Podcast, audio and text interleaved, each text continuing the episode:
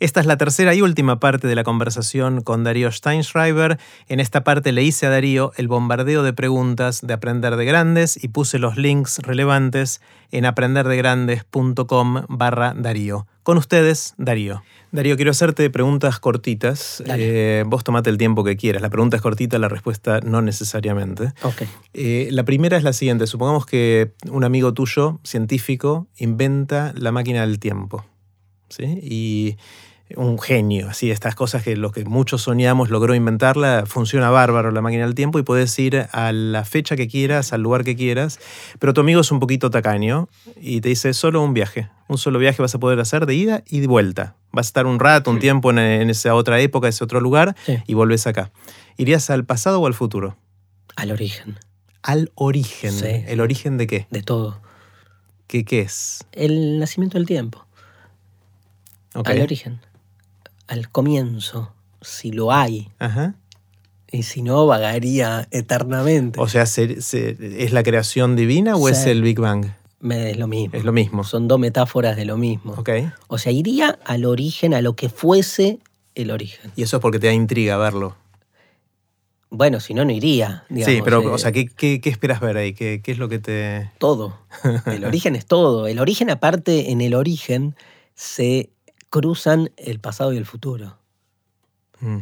Si el universo es una totalidad, el origen es este, el punto de encuentro entre ese pasado y el futuro, ¿no? Pero iría al origen, sí. Digamos, si lo querés ver más eh, literariamente, te diría entonces el Big Bang o pero iría así, no, o sea, no iría a ver a Cleopatra o, a, los Beatles. Claro. Me iría a la loma del oro, al inicio del inicio del... Ya que tenés una máquina del tiempo, vamos por todo. Claro. Sí, sí. Buenísimo. ¿Qué, ¿Qué sabes que sentís que mucha gente no sabe y que estaría bueno que supiera? Em, eso ya es parte de, lo que yo hago, te diría. Espero que no, no se contamine la respuesta con eso, pero yo creo que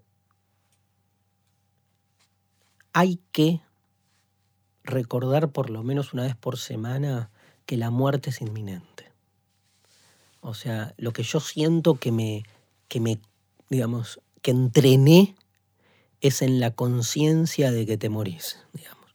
Que es algo que en general uno lo posterga, lo, ignora, lo, ignora, lo invisibiliza, pero digamos, este, tengo más a flor de piel por vicio profesional, la conciencia de la inminencia de la muerte. Y eso la verdad que está bueno, porque este, por un lado angustia, pero es una angustia liberadora, de algún modo, que te permite relacionarte con las cosas desde otro lugar. es como que en esa batalla contra el ego ayuda eso, ¿no? O sea, como que... Increíble, increíble la idolatría del ego cuando, digamos, viene una bacteria de medio micrómetro y te, destruye. Es increíble digamos, este, cómo hemos creado esa estupidez que es el ego. ¿no? Claro.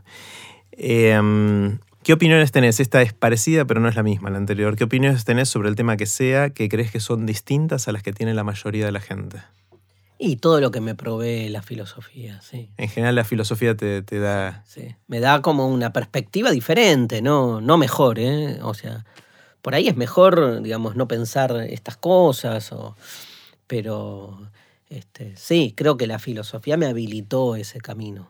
Eh, ¿Sobre qué cambiaste de opinión recientemente? ¿Algo que pensabas para algún lado y ahora pensás para otro? Creo que en los temas vinculares es donde más me, me, me, fue generando un cambio eso, ¿no? El tema de, de la relación con los hijos, por ejemplo, la relación de pareja, me parece que uno es como muy idealista en una época de lo que eh, expecta. ¿Te gustó esa? Ah, sí, muy bien. Lo que uno expecta. no sé si existe. No, espera. Lo No, porque es expectativa. Es que eh, anticipa. expecta. Sí, es en inglés. Dame la. ¿En inglés existe? Claro, sí, sí.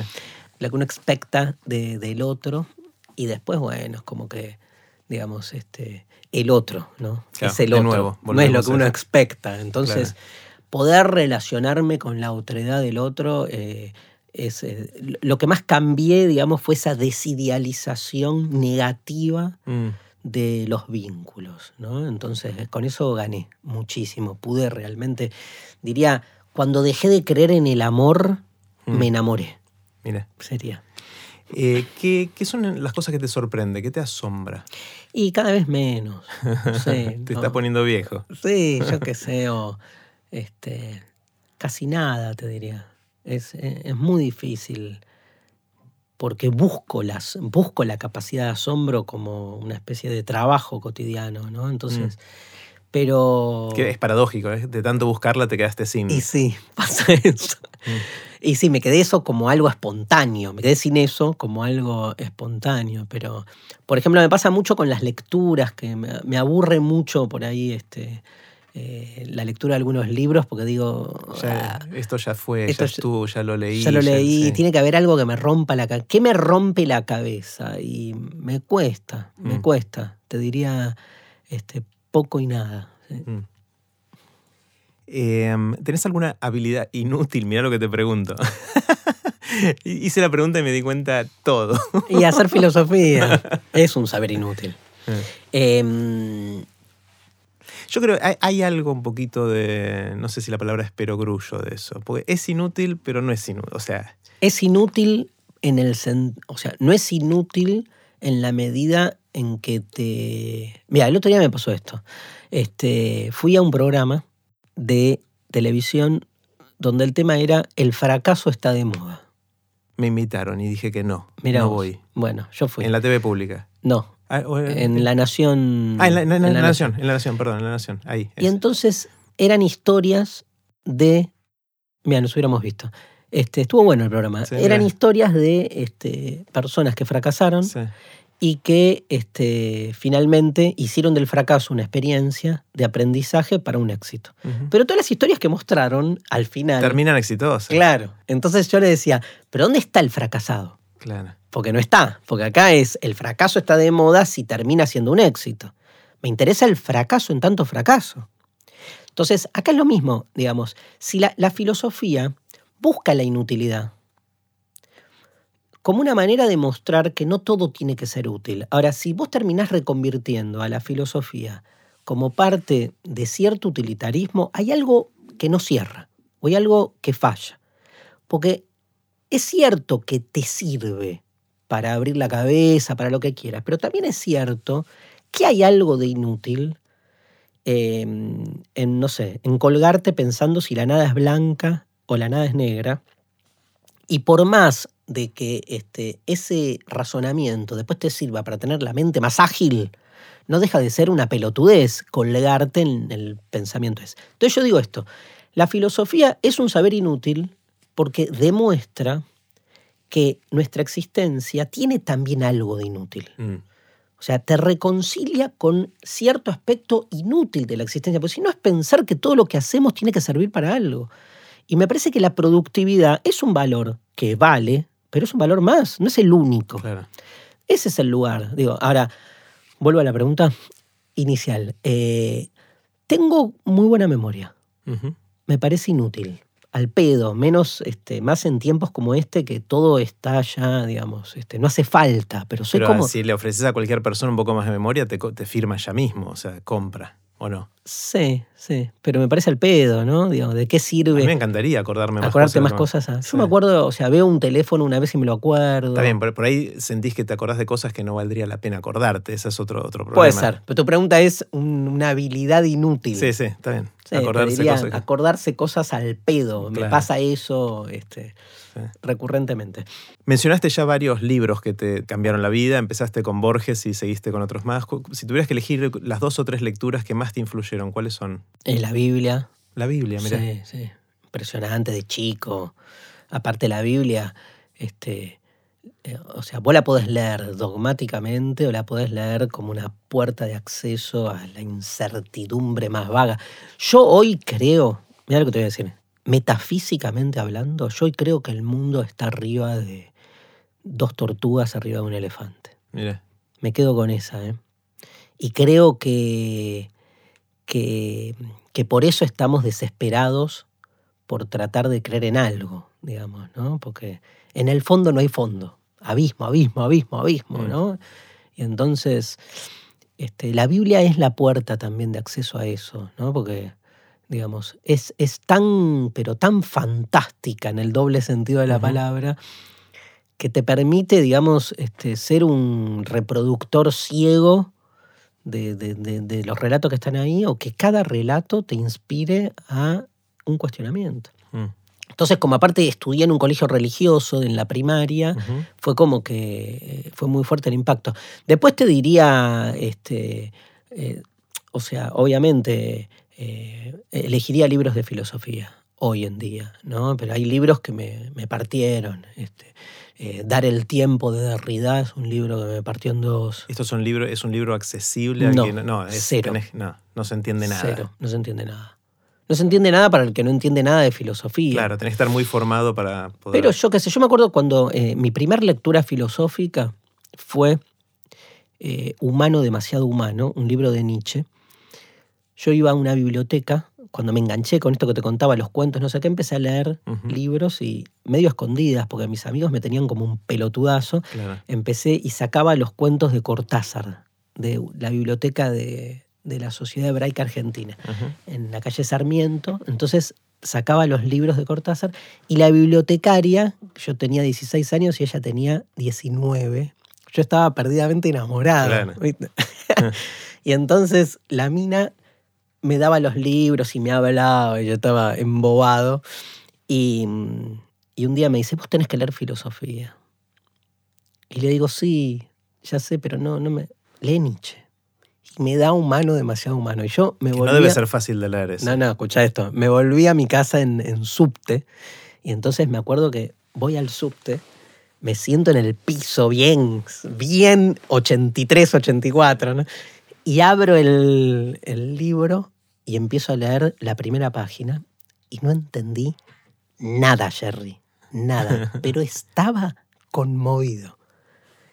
Y eso parece una, una paradoja, me pasa muchas veces de, pero me pasa re- seguido, ¿eh? que me paran en la calle y me dicen, me encanta lo que haces. No entiendo nada, pero me encanta. Entonces, al principio yo decía, todo al Fracasé, pedo, fracasé. claro.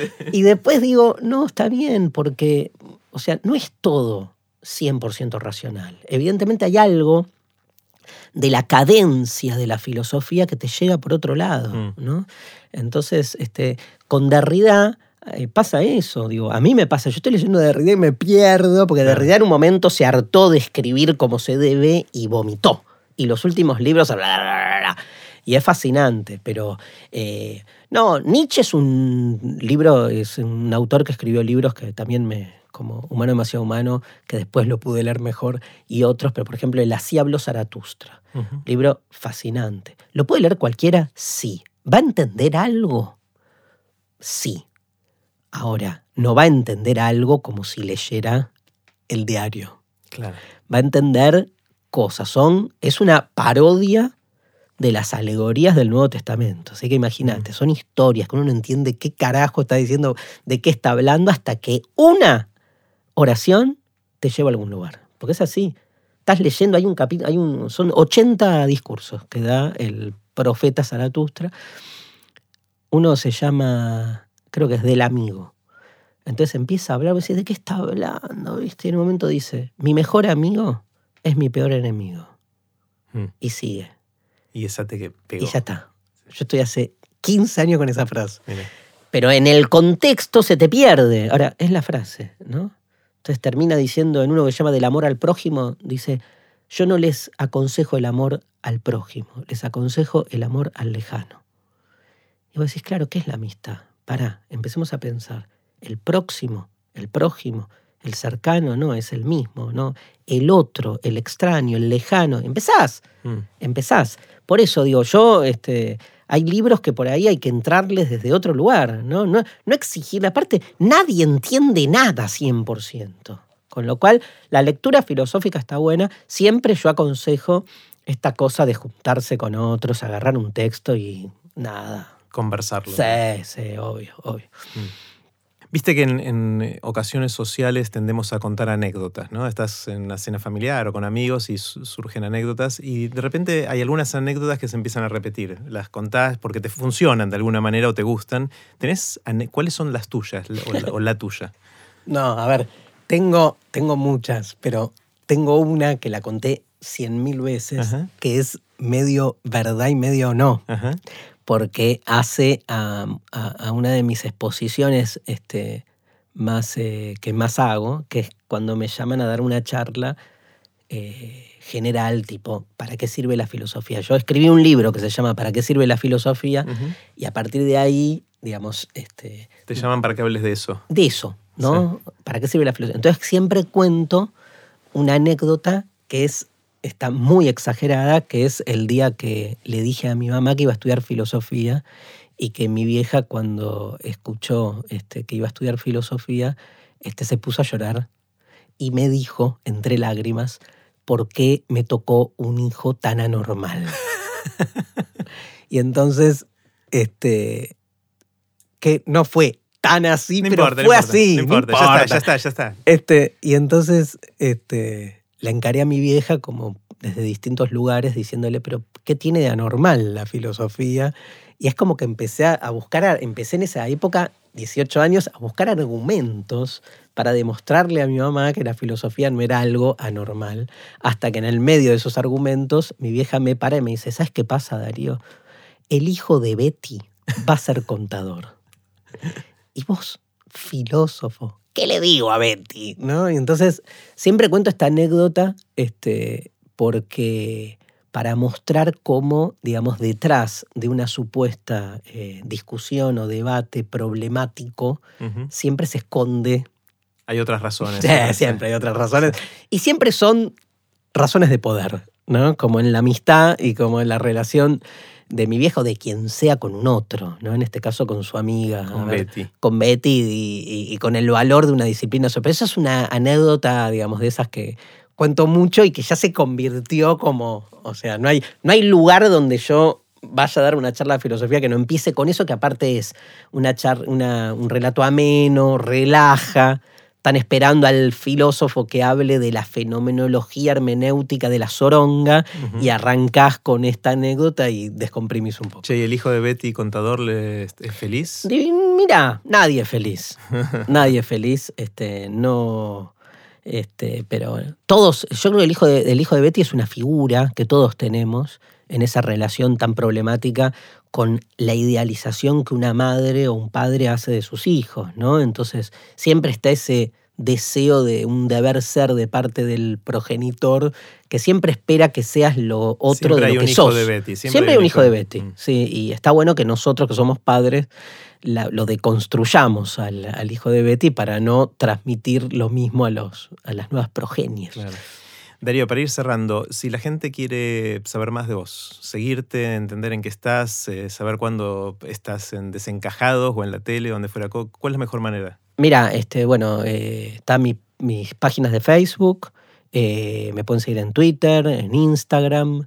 eh, yo toda la información de las cosas que hago la subo ahí. Eh, Desencajados se supone que es el último año, sobre todo porque estamos preparando una segunda parte para el año que viene, pero la verdad, digamos, este, nada, viene muchísima gente a verla, así que no sabemos qué hacer ahora porque este, estamos una vez por mes en el Conex y estamos en distintos lugares del país de gira. De gira. Eh, así que bueno, depende cuando se escuche este, este audio, pero estamos, vamos a Rosario, La Plata, Córdoba, Mendoza, a todos lados. Después estoy con Felipe Piña haciendo un encuentro de filosofía e historia, Ajá. que son, nos pueden buscar, se llaman Preguntas de la Historia y la Filosofía. Eh, ¿Eso es presencial o en algún medio? presencial, es en teatros. Este, está buenísimo, la verdad que un cruce muy, muy rico de dos disciplinas parecidas pero diferentes y, y- y- y con Felipe con dos estilos muy distintos. Entonces está muy, muy lindo lo que se genera.